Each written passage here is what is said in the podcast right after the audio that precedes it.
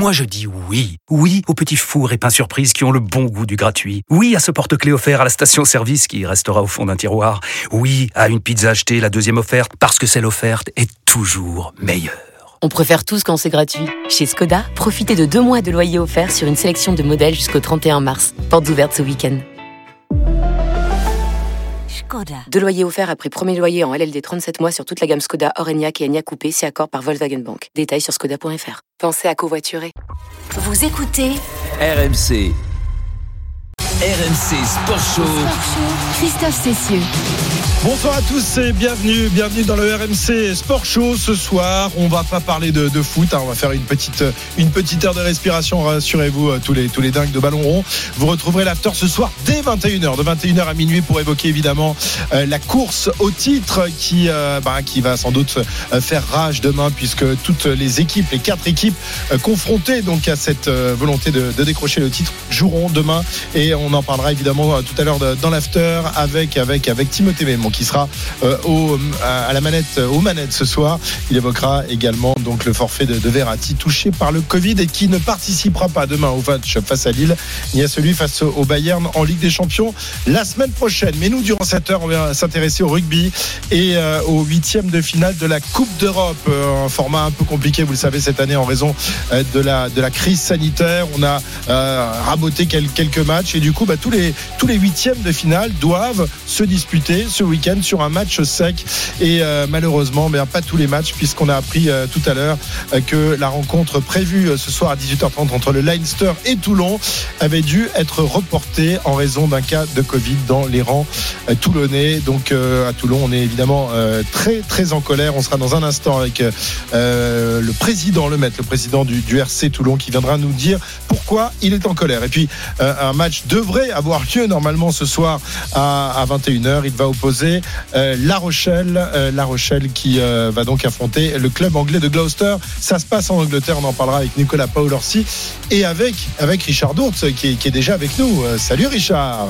Salut Christophe, salut à tous. Ravi de te retrouver. La semaine dernière, on était là pour évoquer le, le dernier match du tournoi Destination. On a donc bah, passé cette page et désormais place à, à la Coupe d'Europe avec ses huitièmes de finale. Je le disais, un, un format un peu compliqué cette année. Même si moi, le, le- le format comme ça de huitième de finale sur un match sec, euh, bah, je trouve ça plutôt plutôt sympa. On a quasiment toutes les meilleures équipes d'Europe qui sont réunies euh, ce soir, sauf évidemment le RC Toulon. On sera dans un instant avec, euh, Bernard Lemaître. Un, mot sur ce format déjà, Richard. Est-ce que toi, il te, plaît de voir des, matchs comme ça à la muerte en un match sec pour, pour se qualifier pour l'écart? En fait, c'est c'est un format qui, est, euh, qui a dû s'adapter hein, aux conditions euh, sanitaires, mais c'est vrai que c'est intéressant. euh, ça rappelle un petit peu les phases finales de notre top 14 sur un match sec. Ça donne la chance à tout le monde. C'est un petit peu pour reprendre nos amis du ballon rond qui prennent toute l'antenne avant et après. euh, c'est la Coupe de France, quoi. Mais bon, euh, il y a l'avantage du terrain pour les équipes. Simplement, le terrain sans public, c'est pas tout à fait pareil. la, Coupe de France, je trouve que tu exagères parce que la Coupe de France, elle oppose souvent un, un Oui. gros du championnat. Oui, mais c'est un match sec. Là, là tu as quand même euh, les, les meilleures équipes européennes qui sont, euh, qui Oui, sont non, réunies. mais hein. je, je veux dire dans le format, Mm. c'est un match sec. Il y a pas de match aller-retour. Il y a pas, c'est pas comme en Coupe d'Europe. Il y a pas Oui. les buts à l'extérieur, etc.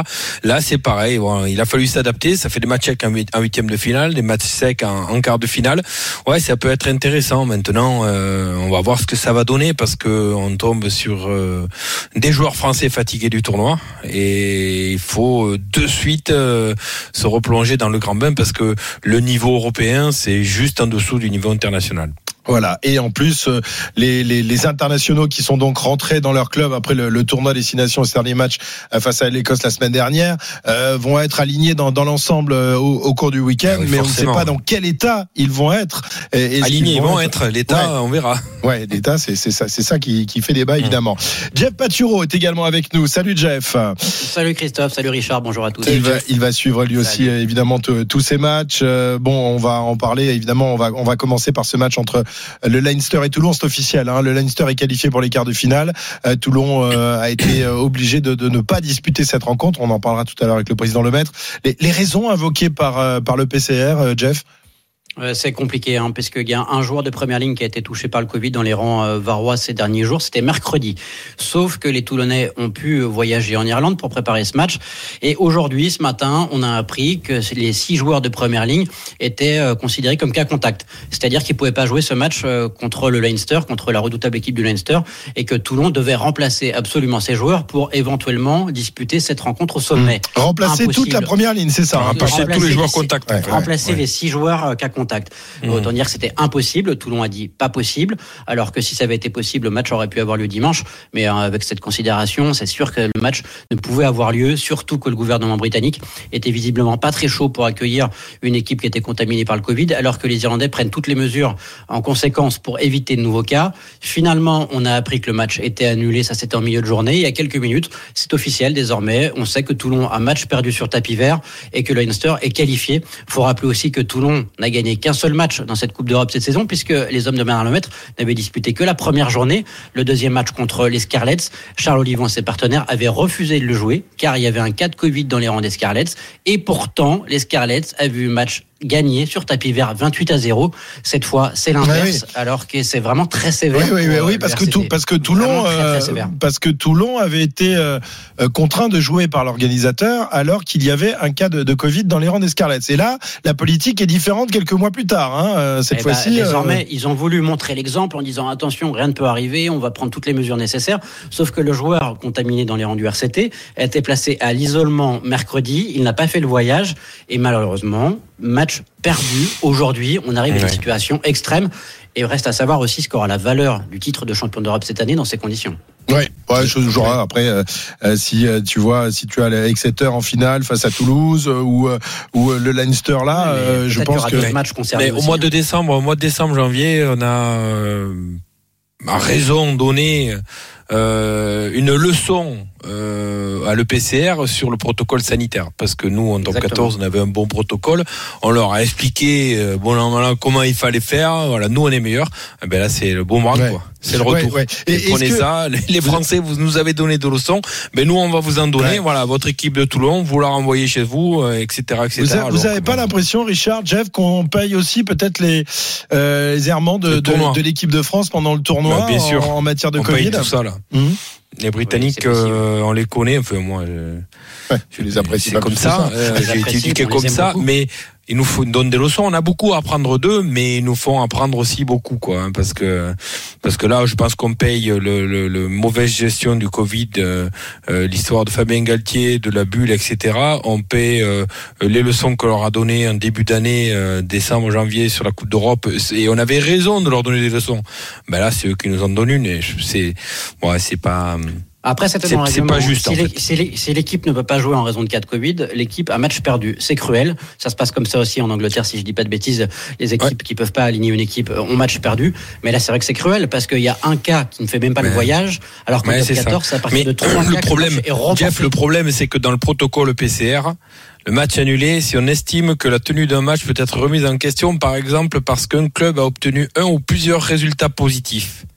Un ça. test de Covid euh, effectué trois jours avant le coup d'envoi. Donc euh, mercredi, c'est trois jours avant.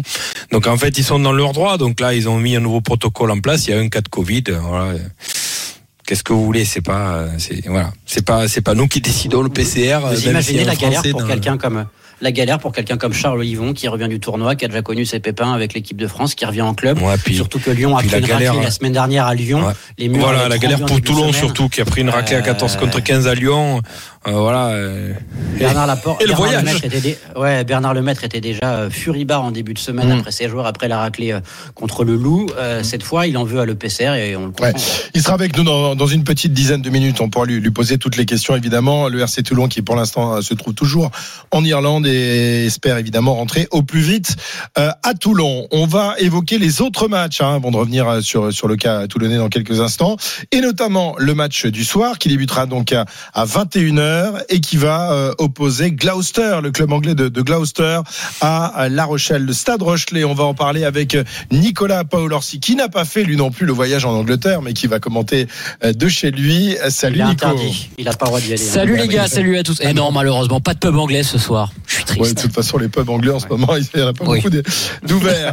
Euh, Nico, match important évidemment pour, pour La Rochelle, qui, euh, qui euh, est plutôt sur un nuage ces derniers temps. On l'a vu la semaine dernière avec cette très belle victoire euh, fa- face à l'UBB. Euh, la Rochelle, qui euh, jusqu'à présent n'avait jamais vraiment mis l'accent sur, sur la Coupe d'Europe. Mais on a l'impression que cette année, ça, ça a changé, d'autant que le, le tableau qui mène vers, vers le dernier carré semble plutôt eh ben, possible pour, pour les Rochelais, notamment l'adversaire du soir, Gloucester, qui par le passé a, souvent battu la Rochelle, mais qui cette année est un peu en, deçà de ses prestations antérieures. Ouais, ils sont dans le dur les Anglais. Hein. Avant-dernier de, de première chip, euh, 4 victoires, 11 défaites, c'est leur bilan euh, cette saison. Même s'ils sortent d'une belle victoire face à Exeter la semaine euh, dernière. Alors victoire à relativiser parce que Exeter, le champion d'Europe en titre, avait fait tourner. Euh, tu parles de La Rochelle et de son ambition européenne nouvelle. On va dire, c'est surtout que les Rochelais ils commencent à prendre de l'expérience dans cette compétition. Euh, ça fait deux, trois ans maintenant qu'ils qu'ils jouent la, la Coupe d'Europe. Ils ont été finalistes de la Challenge euh, Cup en 2019. Ils ont été quart de finalistes de cette Champions Cup. Ils s'étaient fait battre par les par les Gallois de, de Clanecli de très très peu il y, a, y a deux trois saisons. Donc voilà, c'est une équipe qui est en train d'emmagasiner un peu de, de l'expérience. Et puis il y a cette dynamique qui est en train de se mettre en place cette saison. Euh, tu le disais la semaine dernière, grosse victoire 26 à 11 euh, sur la pelouse d'un concurrent direct euh, pour le, le top 6, l'UBB. Euh, en plus dans un derby, La Rochelle qui est solidement installée à la deuxième place du, du top 14 derrière Toulouse avec 4 points d'avance sur le Racing qui, qui est troisième. Et puis quand on voit l'effectif qui est euh, sur le terrain ce soir, c'est quand même c'est quand même très solide. Le banc de touche déjà, Bourgarit, Winnie Antonio, Greg Aldrit, Jules Plisson, Geoffrey Doumerou sur le banc de touche. Donc ça c'est quand même costaud. À la charnière Carbarlo, Yaya West, Botia au centre, Arthur Retière sur une aile, Danny Priso qui revient bien au poste de pilier gauche hein, international. Danny Priso il s'était blessé au pouce, il avait été euh, il avait été écarté, il commence à bien revenir. Facunto Bosch, euh, l'Argentin au talon. C'est une belle équipe et sans oublier Will Skelton qui est, qui est vraiment une très très bonne recrue, le, le deuxième ligne. Franchement, La Rochelle est favori ce soir face, à- face aux Anglais de Gloucester. Richard, tu partages euh, l'enthousiasme de Nicolas. euh, la Rochelle favori sur- en, en terre anglaise face à Gloucester? Je sais pas s'ils sont favoris. En tout cas, La Rochelle est en pleine forme. Ça, c'est certain. Euh, maintenant, je mettrai un petit bémol sur Gloucester quand même, parce que Gloucester, Ils ont ils, des- sont ils mal classés, c'est hein. certain. Ils ont des super joueurs et toutes les défaites qu'ils ont, à part une contre les Harlequins, ils ont pris une une petite rouste, ils perdent de peu. Et ils ont quand même gagné au Wasps. Ils ont euh, battu Exeter. Euh, c'est une équipe anglaise. Euh, ils ont plus que ça à jouer. Voilà, il y a plein de facteurs qui euh, qui pourraient euh, ben, nous faire nous faire ouvrir les, les yeux et, et se méfier encore plus de cette équipe de Gloucester parce que euh, voilà, il faut pas vendre la peau de l'ours avant de l'avoir tué. Et c'est vrai que La Rochelle est sûrement favori par rapport aux résultats des deux équipes. Mais euh, mais moi je me méfierais de cette équipe. Et moi pour y avoir joué à ce stade euh, très champêtre hein, de, de Gloucester alors bon euh, il y aura pas de public c'est pas mais voilà c'est c'est une belle équipe. Ils ont peut-être euh, deux des meilleurs ailiers Eh européens oui, euh, en place hein. Riz Hamid Ouais, ouais. et Johnny May. Ouais voilà c'est voilà Je- j'espère hein, moi je suis je suis supporter Il est français il y a pessimiste ce pas- Richard. Non, il est non pessimiste. non je suis pas Il pessimiste le j'essaie justement non, non, j'essaie justement de de de de, ben, de relativiser parce que moi je suis pour La Rochelle bien sûr, je suis pour tous les clubs français en Coupe d'Europe. On n'est plus en championnat, on soutient nos Français. Mais voilà, je veux pas, voilà, je veux pas faire le fanfaron, dire voilà La Rochelle va gagner tranquille parce que Gloucester ils sont 11e sur 12 en, en, en championnat et que La Rochelle est premier en top 14. Tu as Ah raison, il faut arrêter de faire les fanfarons dans le rugby français. Hein. On en a Ouais, il faut pas fanfaronner Moi j'aime pas ça, j'aime pas ça. Je préfère rester humble. Je préfère rester humble qu'on leur mette une belle branlée en étant euh, en étant euh, ben, euh, conscient de, de la difficulté plutôt que d'arriver à la fleur au fusil et de, et de rentrer la queue entre les jambes comme on dit. C'est vrai, hein, Nico, que les, les deux flèches aux ailes de Gloucester sont impressionnantes. Riz Hamid, ça a été, bon, c'est pas une révélation parce qu'on savait qu'il était très fort, mais le tournoi, il a, il a survolé le tournoi de, de toute sa classe dans, dans les rangs gallois. hein. on rappelle qu'il est vainqueur du, du tournoi. Et de l'autre côté, à gauche, on a Johnny May, euh, l'un des ailiers les plus rapides du rugby européen, membre évidemment euh, du, du 15 de la Rose. C'est vrai qu'avec ces deux-là, il va falloir euh, ben, jouer, jouer serré hein, pour éviter qu'ils ne s'envolent sur leurs ailes. Ouais, bah c'est tout simplement deux des meilleurs ailiers du monde. Hein. On peut dire en, en ce moment le gallois et l'anglais qui s'étaient en plus sacrément tiré la bourre pendant le tournoi où il y avait eu un, Ah oui, un cette essai. course incroyable. Ouais, cette course incroyable, les deux face à face, les deux coéquipiers. Il y a aussi le trois quarts centre écossais, Chris Harris, notamment. Non, mais il y y a des joueurs très très solides à Gloucester, ça c'est sûr. Mais euh, en tout cas, ce qui est certain, c'est que du côté de La Rochelle, ça va être un vrai test de caractère et on va vraiment voir si le Stade Rochelet est vraiment en train de, de, de progresser, comme on le voit en top 14 ces, ces dernières semaines. C'est dans ce genre de match à élimination directe où on peut vraiment voir qu'une équipe euh, franchit un palier. Et ce soir, si les Rochelais s'en sortent dans un contexte euh, difficile à l'extérieur, il y a la possibilité de recevoir en quart de finale à deux Flandre contre euh, Sale ou, ou. Donc on se dit que c'est vrai, tu l'as dit, le, le, tableau est plutôt dégagé si La Rochelle passe ce soir euh, en vue d'une demi-finale européenne. Et ça serait une première dans l'histoire du, du, Stade Rochelet qui, qui, est vraiment en train de, de s'affirmer euh, dans cette, dans cette compétition.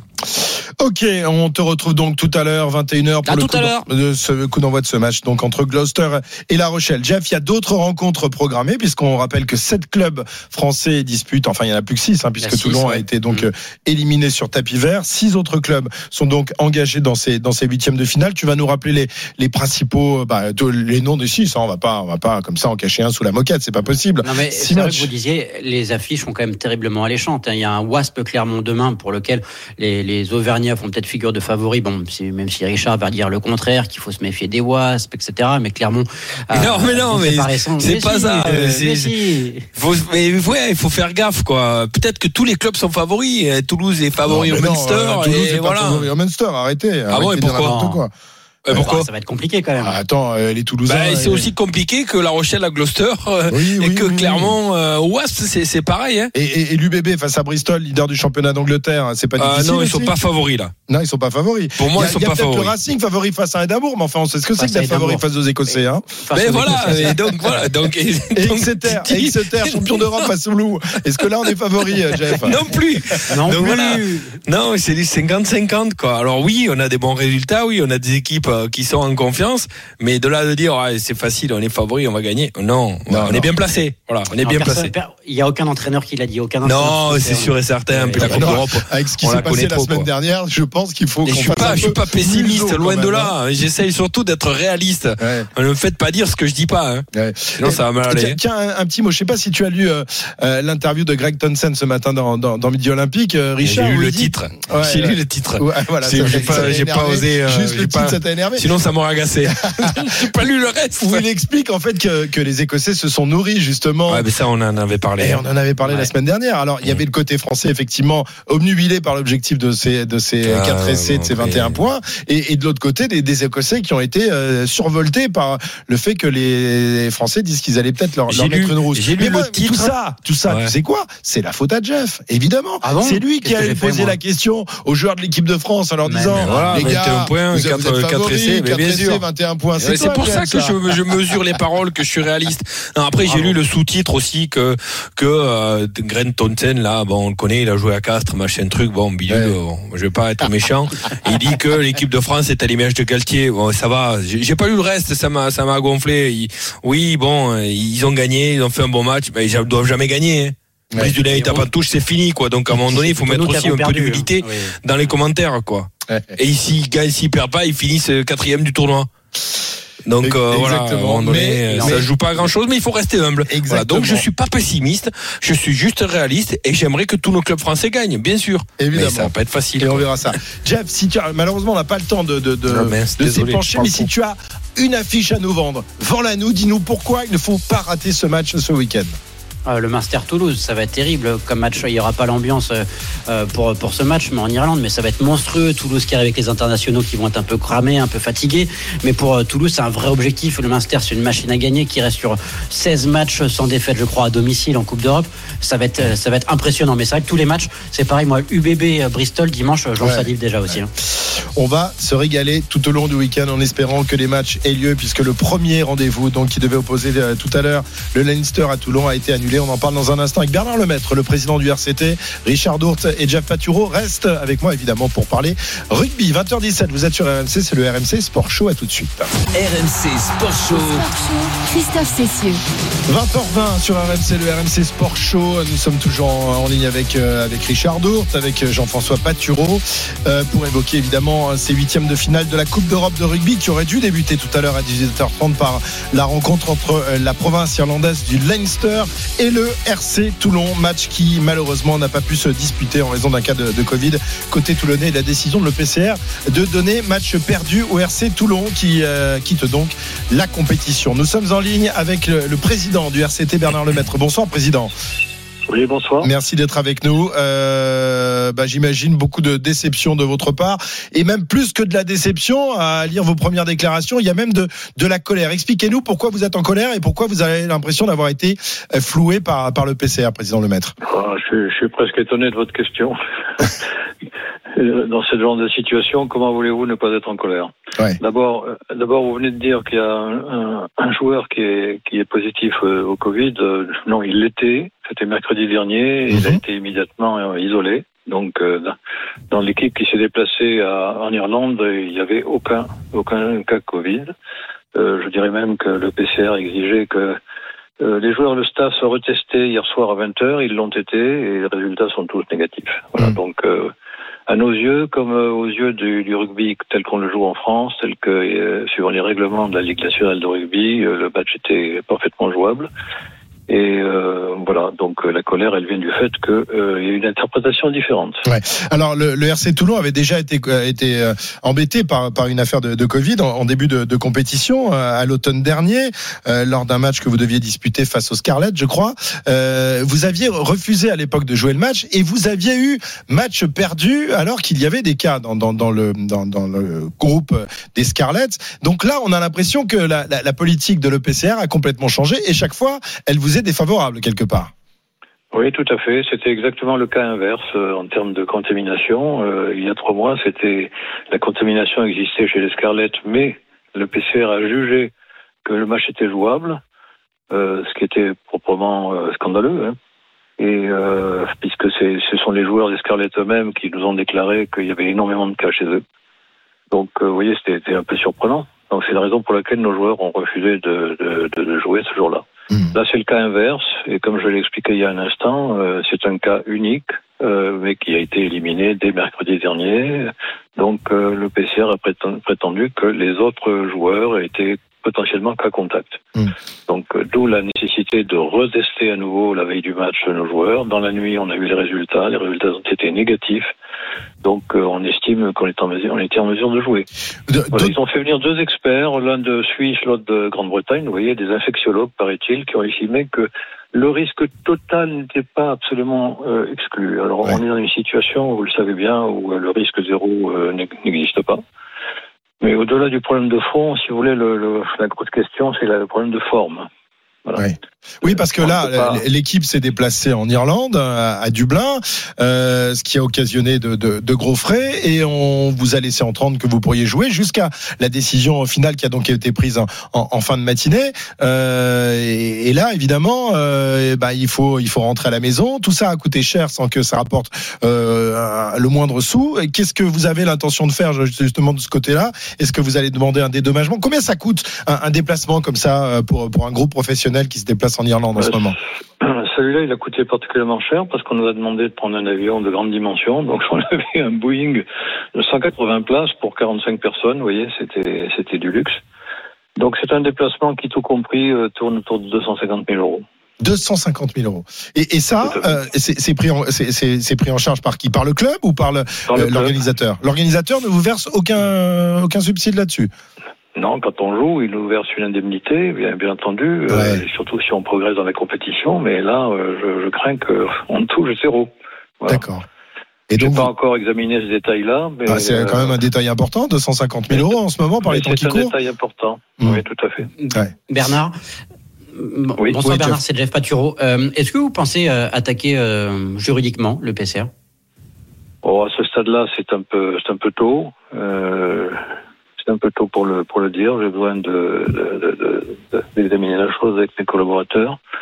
Euh, au moins peut-être recevoir une indemnité pour euh, un, déplacement dont on vient de parler qui, coûte très cher et, euh, dont, le prix est assumé par le club pour, pour zéro bénéfice. Donc voilà. Sinon, le PCR est souverain dans ses décisions. Donc que voulez-vous que que voulez-vous que j'attaque? Elle peut toujours se réfugier derrière les avis des infectiologues, comme je viens de le dire. Donc, euh, à partir de là, euh, je dirais qu'il y a les, possibles, les angles d'attaque sont très, très, très limités. Ouais. Alors on sait que Toulon est très attaché à la Coupe d'Europe. Euh, Le, le club varois a remporté la compétition à trois reprises. Euh, Vous espériez là aussi euh, faire une belle campagne européenne cette année.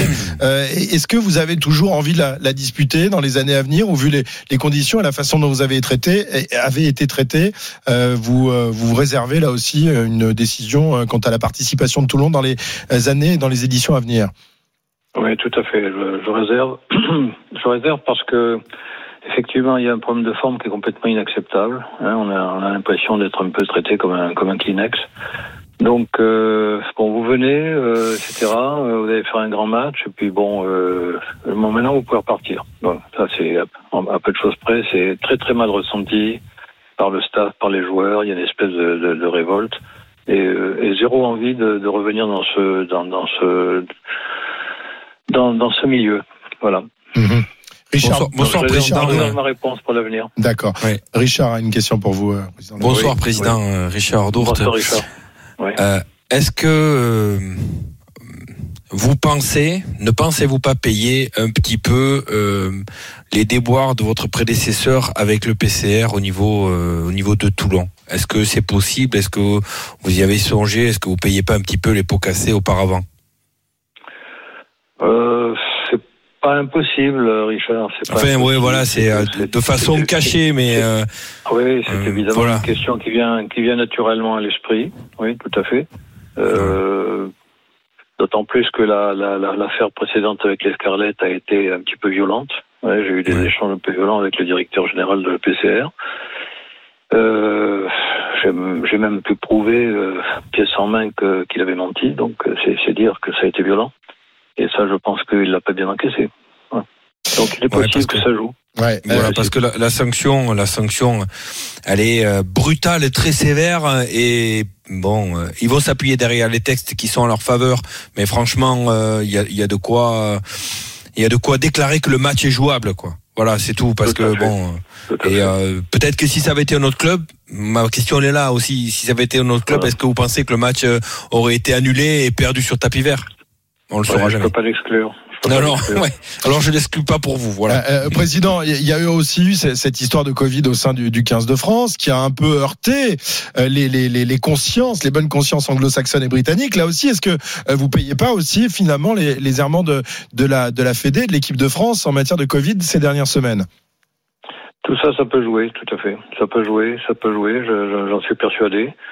Et puis, euh, bon, le problème, c'est que, vous savez, le, le- le PCR, c'est un organisme qui est dominé par les Britanniques. Il a été fondé par eux, Hasard. dominé par eux.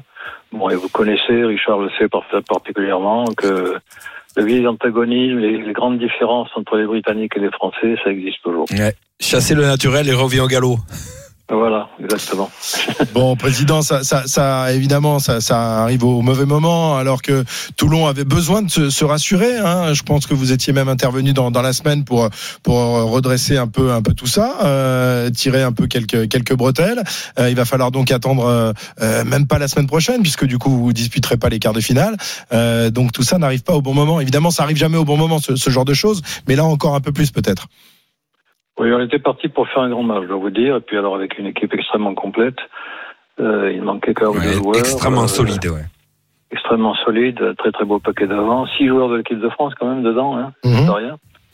Euh, donc effectivement, euh, ça, ça augmente la frustration. Euh, les joueurs étaient décidés à frapper un grand coup. On ne sait jamais comment les choses peuvent se passer, hein, même devant une équipe comme le Leinster.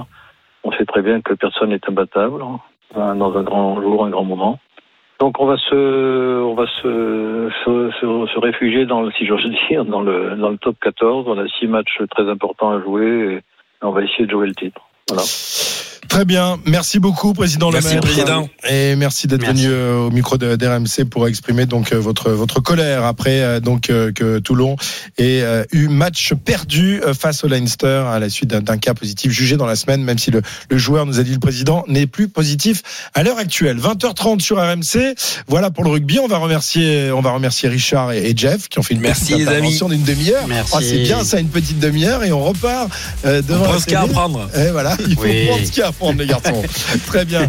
Merci à tous les deux en tout cas. Allez, Et, on euh, on, se retrouve, Bonne on se soirée. retrouve tout au long du week-end évidemment euh, pour euh, tous ces matchs de Coupe d'Europe. On retrouvera dans une petite demi-heure maintenant Nicolas Paolorsi pour la première rencontre entre Gloucester et La Rochelle. Et puis il y aura d'autres matchs évidemment. Demain Munster-Toulouse ce sera à 16h. Exeter-Lyon ce sera à 18h30. Et, euh, et puis évidemment le, le premier match à 13h30 entre les Wasps et Clermont. Voilà pour le rugby. Dans un instant on va s'intéresser au cyclisme avec là aussi un grand événement qui nous attend euh, ce dimanche, le Tour des Flandres, l'un des monuments évidemment. Et euh, il faut en profiter de ces monuments parce que Covid oblige, un autre monument a été euh, reporté à une date ultérieure au mois d'octobre, Paris-Roubaix, qui ne pourra pas avoir lieu dimanche prochain. On parle de tout ça avec Arnaud Souk et on va également accueillir Marc Madio, qui doit être bien triste, hein, lui, le, passionné de Paris-Roubaix. Heureusement, il lui reste le Ronde van Vlaanderen. Ce sera dimanche. On en parle avec Arnaud Souk et Marc Madio dans un instant. RMC Sport Show. Christophe Cessieux. En attendant le premier direct de ce vendredi soir, le premier le seul direct d'ailleurs, ce sera à 21h, le match de Champions Cup de rugby entre Gloucester, le club anglais de Gloucester, et les Français du stade Rochelet. Ce sera tout à l'heure à 21h avec Nicolas Paolorsi. On n'a pas beaucoup- parlé de, de rugby, on va s'intéresser maintenant à un autre événement marquant de ce week-end, Pascal, le Tour des Flandres qui aura lieu dimanche à la 105e édition de Ronde van, van, van, van, van, C'est comme ça que disent les Flamands. Hein, je Oui, alors ils le disent pas avec autant de von, Van.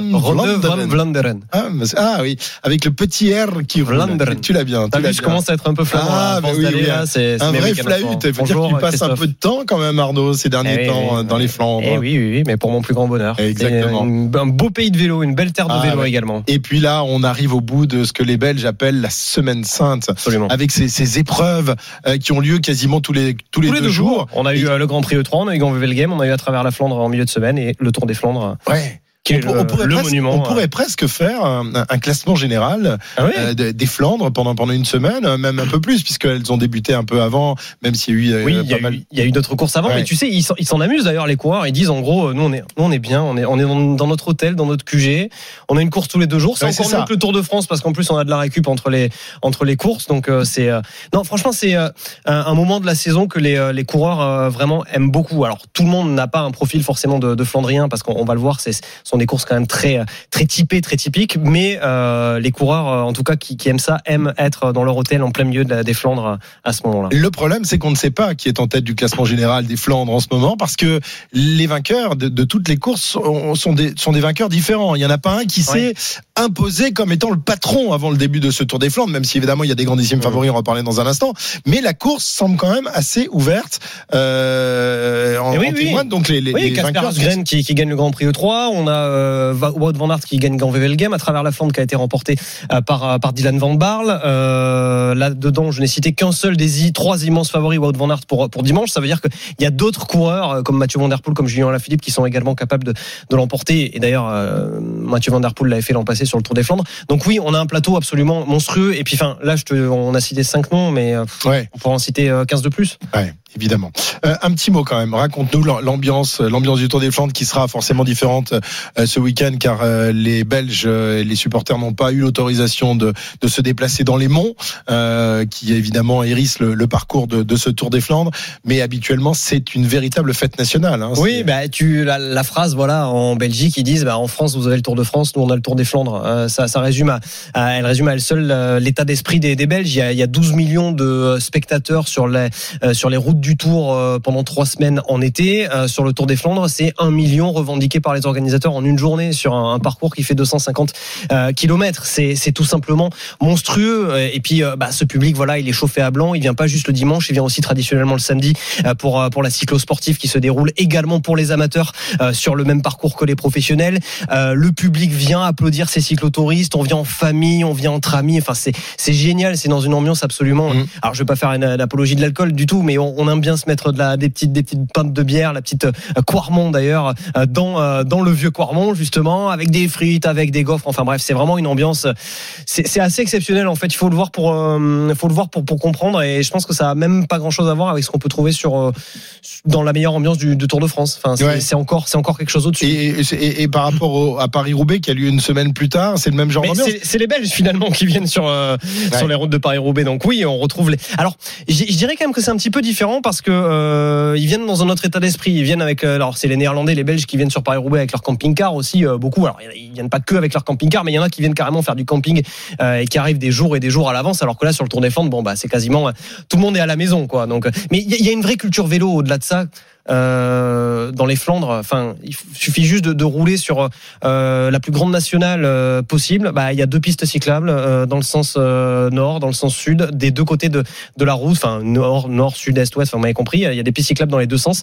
Euh, séparées de la route qui permettent aux cyclistes eh ben voilà tout simplement de, Ouais. de rouler et c'est ça sur toutes les routes en Belgique il faut bien le comprendre c'est une culture vélo peut-être qu'on n'a pas autant que ça en France Ouais, c'est la même chose évidemment qu'au- qu'aux Pays-Bas euh, où le, vélo est encore plus euh, euh, le moyen de transport favori euh, des, des- des citoyens de, de cette région.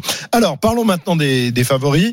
Euh, on l'a dit tout à l'heure, il y a quand même un plateau hein, incroyable. hein. On, on regardait tout à l'heure avant Oui. de prendre l'antenne la liste des engagés. Euh, il y a tous les cadors. Tous les cadors sont là évidemment, mais parmi les cadors, il y en a quand même trois euh, qui, qui sortent du lot. Trois garçons qui ont vraiment dominé le début de saison, qui là sont peut-être un peu moins euh, saignants qu'ils l'étaient, en tout cas pour euh, Van Der Poel et Alaphilippe, Hum. mais peut-être se sont-ils réservés pour euh, pour cette course. Hein, les, les trois favoris, on va les citer, c'est ceux qui étaient justement dans le final euh, il y a de cela quelques mois, euh, puisque le Tour des Flandres avait été reporté en raison du. Covid, à savoir un Français avec un maillot arc-en-ciel. Voilà, le numéro 11, Julien Alaphilippe, un, un franco-néerlandais avec lui un maillot tricolore de champion des Oui, mais Pays-Bas. pas dans le bon sens. hein, mais pas, a- voilà, pas dans le bon sens, qui s'appelle Mathieu Van Der Poel et qui, on le dit, on le répète, mais parce qu'on aime bien aussi, ça fait partie de notre patrimoine, c'est le petit-fils du regretté Raymond Poulidor. Il sera donc dossard numéro 1 dimanche. Et puis le 31, c'est Wout Van Aert, lui, ça sera l'immense favori, peut-être un petit peu plus que Van Der Poel. Alors, je sais pas si tu as lu l'interview de Walter Godefroot, ancien grand, grand champion euh, euh, flamand dans, dans l'équipe cette semaine. Il disait, Van Der Poel, il ressemble beaucoup plus à son grand-père qu'à son père. Donc, son grand-père, c'était Oui. Raymond Polidor. Dans sa façon de, courir et cette, cette hargne. euh, Et, et il a encore dégage. payé cette semaine parce que c'est vrai qu'on ce qu'on aime bien aussi avec ce Mathieu Van Der Poel, c'est ce, ce côté un petit peu non calculateur finalement dans un cyclisme où, où tout est calculé au gramme près, au mètre près, à la seconde près, où les directeurs sportifs disent t'attaques à tel moment. Lui, il en a rien à cirer. Euh, il est dans une équipe de Mm. deuxième division qui est une très bonne équipe hein, par, par ailleurs, mais qui est une équipe quand même où il y a, a peut-être moins de moins d'intérêt euh, d'intérêt euh, voilà euh, que le seul intérêt de Mathieu Van Der Poel sur l'Amstel Gold Race quand il gagne en 2019, il attaque à 50 bandes de l'arrivée, il est repris finalement c'est Alaphilippe qui y va, lui il se démonte pas jusqu'au bout, il sprint et il va doubler tout le monde sur la ligne. L'année dernière sur le Tour des Flandres, c'est pareil donc avec Alaphilippe et et, euh, et Van Aert, euh, ils sont partis à 50 bandes de l'arrivée. On l'a vu plus récemment sur Tirreno.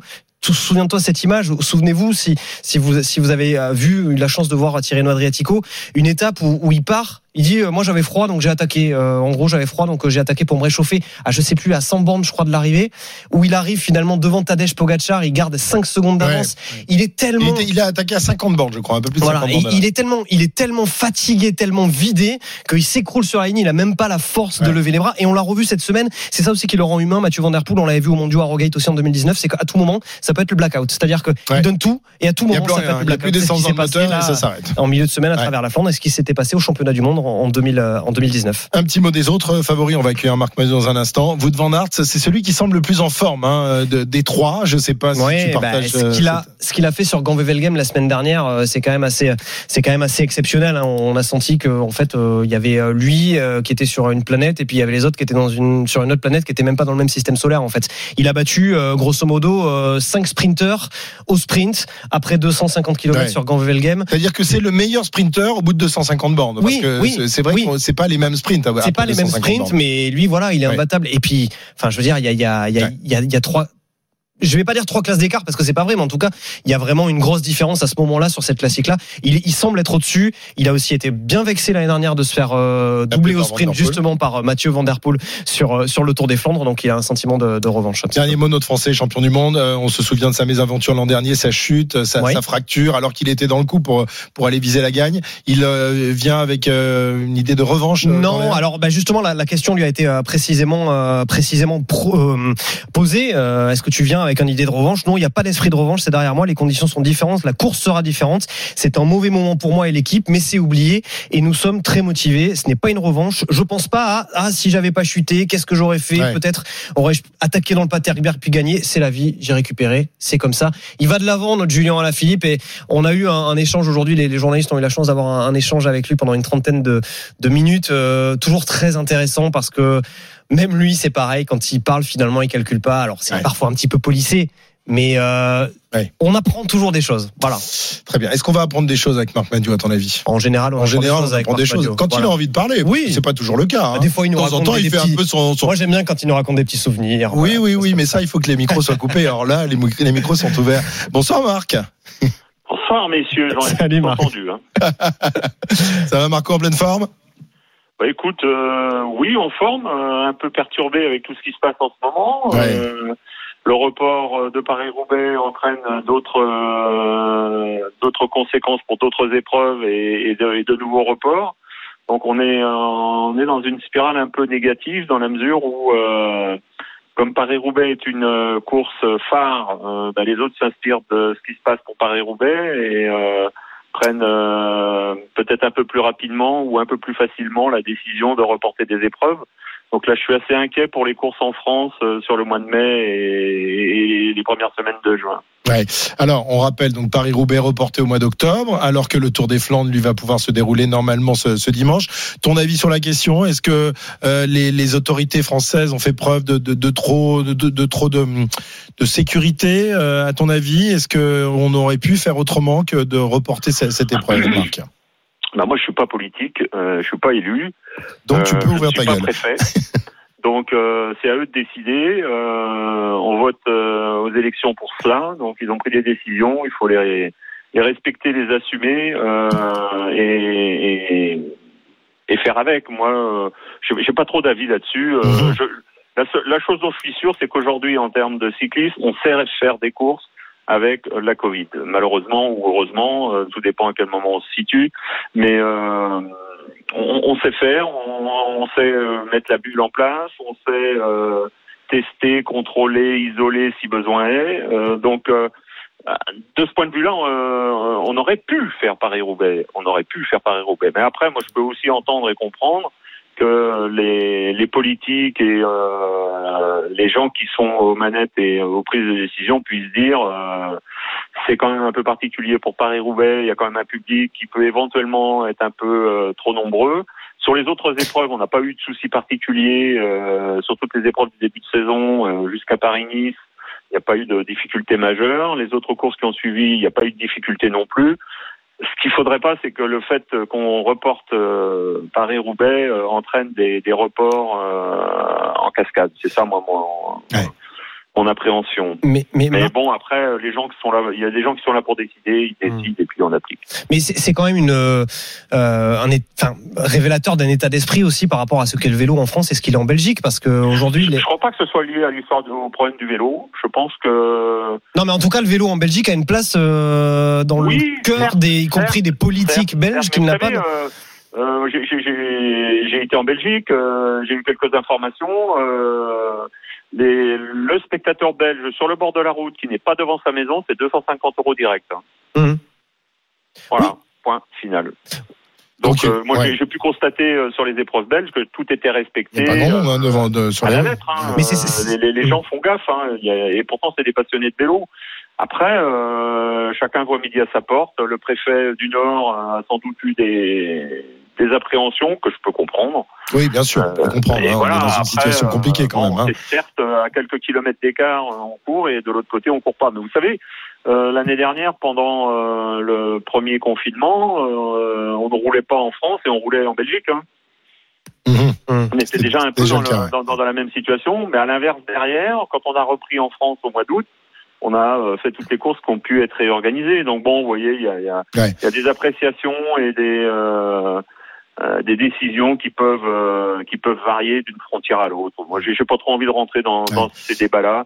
Je pense qu'il faut plutôt se mobiliser et se concentrer sur le fait de, de permettre aux courses de moindre niveau, de moindre importance au niveau du public, euh, de s'organiser pendant cette même période euh, Covid, puisque que- je le rappelle, il y a un décret euh, ministérielle qui dit que le sport professionnel peut euh, se dérouler euh, pendant cette même période. Donc, euh, il faut essayer de, de mobiliser et de dynamiser le fait qu'on puisse quand même courir des épreuves de, de, de, moindre importance qui permettent aussi aux coureurs de travailler. Parce qu'il ne faut pas perdre de vue que pour l'heure, le Tour de France est maintenu au mois de juillet. Oui, mais là aussi, on commence un peu à, à, à s'inquiéter quand même. Hein ouais. Il y a un vrai risque parce que, imaginons, là, il y a une, et c'est ce que je crains le plus, c'est qu'il y ait une réaction en cascade à la suite du report de Paris-Roubaix de toutes les épreuves du mois de avril-mai et on va se retrouver euh, en culotte courte pour pouvoir aborder le Tour de France dans de bonnes conditions. Vous voyez, euh, les, les, réactions en cascade euh, ont de grandes conséquences. Donc euh, là, il n'est pas trop tard, mais mais mais il faut faire très attention, très très attention à cela. Et euh, je peux comprendre que des organisateurs qui sont des, des, des, bénévoles et qui fonctionnent sur le mode associatif puissent se dire bon, on reporte, on reporte, on reporte, mais à force de tout reporter, on ne sera plus en état, par exemple, de faire le Tour de France. Ouais. Euh, un petit mot, euh, Marc, de ce, de ce Tour des Flandres, hein, que tu n'as pas remporté. Tu as remporté deux fois Paris-Roubaix, mais pas le, le Tour des Flandres. On le disait avec, euh, avec Arnaud. Tu fais de belles places, par contre. Ah oui, ah oui, quand même, quand même. Ouais, 5, 6 Ah oui, oui.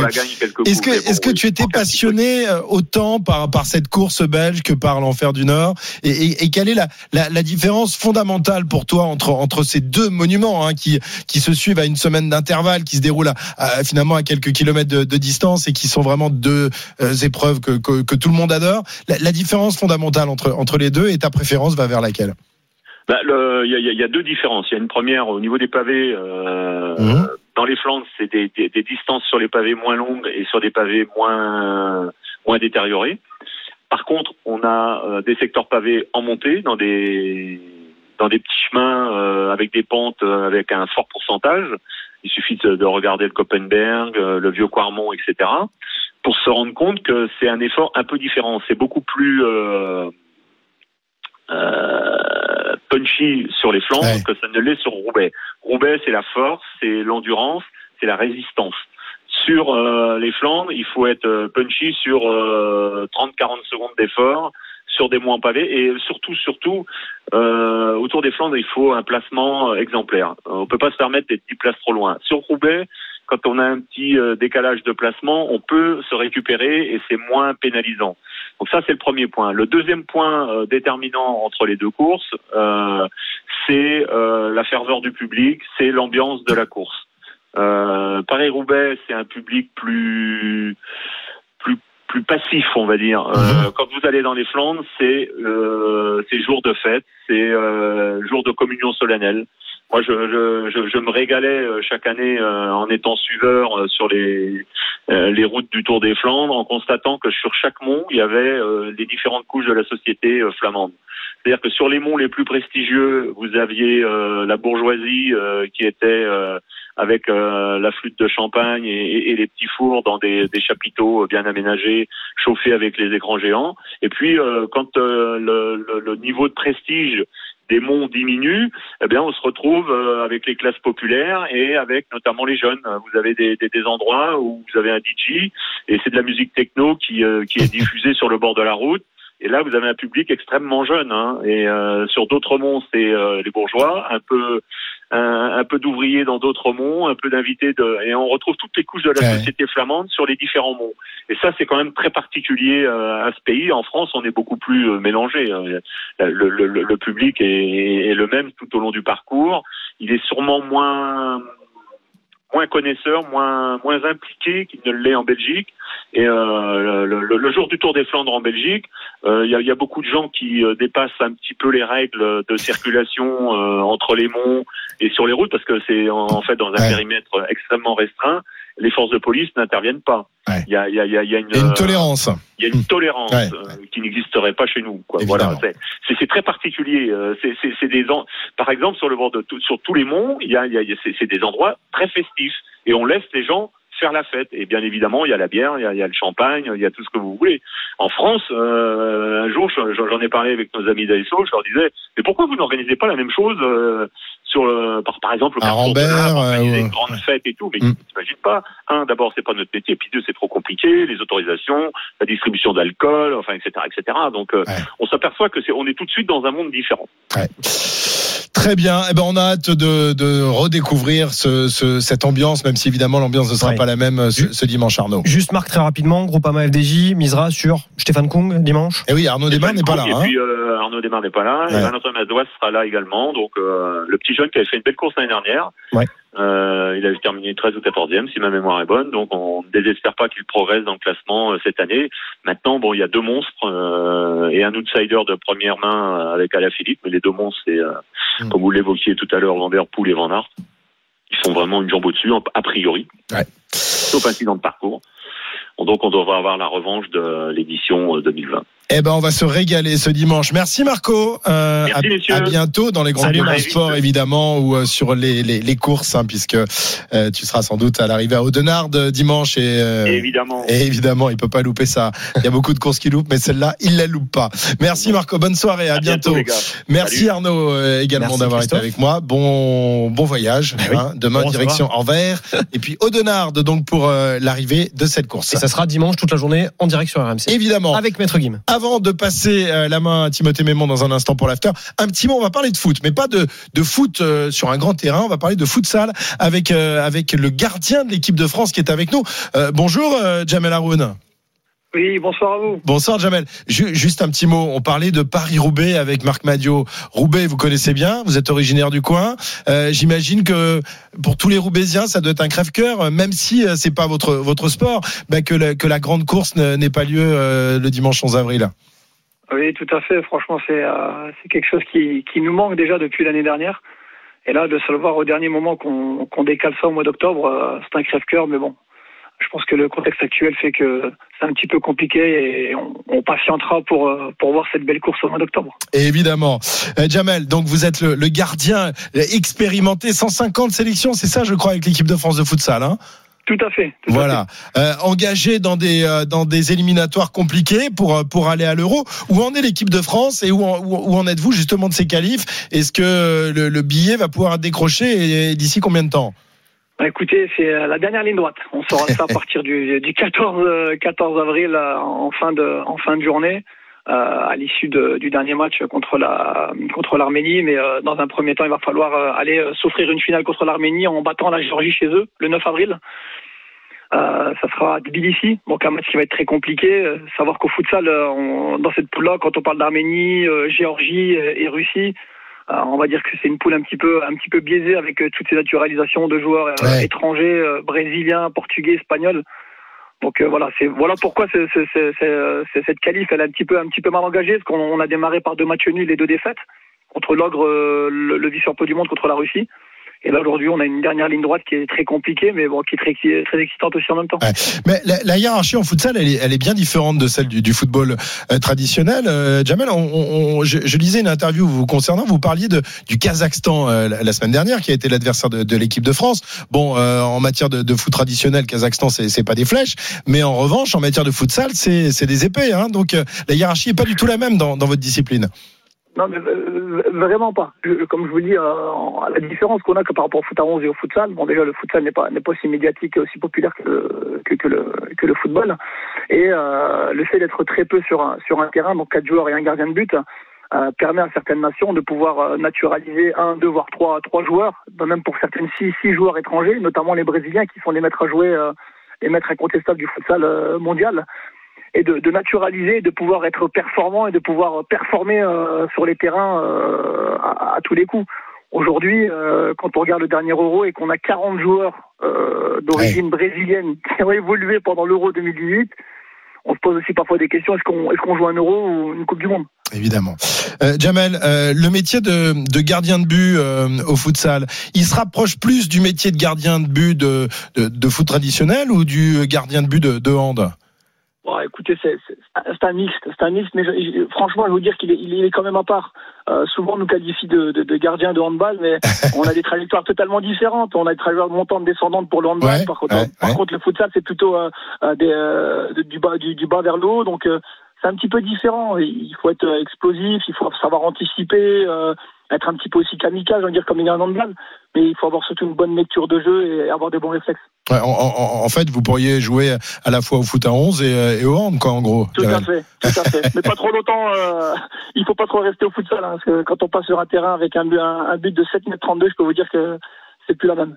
Ouais, Les plongeons sont pas les mêmes, hein, non plus. Hein, c'est un Bah, peu. Parfois on dit c'est bon, le ballon est à côté, mais Vous, a- avez commencé par le foot à 11 ou directement par le futsal Ah, foot à 11, foot à 11 depuis Foot à l'âge 11? de 7 ans. Ouais. Ouais. D'accord. Bon, eh ben Jamel, on va vous souhaiter une bonne fin de, de, de qualif pour l'Euro. Le prochain match c'est contre qui la Georgie, je crois, c'est ça? La Géorgie, le match décisif, euh, l'équipe qu'il faut battre euh, pour, pour euh, toujours espérer de se qualifier hein, et de finir deuxième au moins de cette poule. Et ce match aura lieu Aura lieu le 9 avril à 16h heure française, 18h heure, euh, heure géorgienne. euh, Sur, euh, d'ailleurs, vous pouvez suivre le match sur FFF TV. Le lien de FFF TV, vous pouvez cliquer dessus et ce sera à 16h, coup d'envoi, et on espère avoir du monde qui nous encouragera à distance. Évidemment, à distance, derrière les petits écrans. Merci beaucoup, Jamel Haroun, et, et bonne, euh, bonne qualif. Donc, on espère vous voir à, à l'Euro, comme les autres, comme Merci. les grands à 11. Merci, Jamel. Un grand merci à vous, bonne soirée. À plaisir. très bientôt. Au revoir. Voilà, 20h58, c'est terminé pour le RMC Sport Show. Il y en a un autre de, de joueur de futsal là, qui est à mes côtés.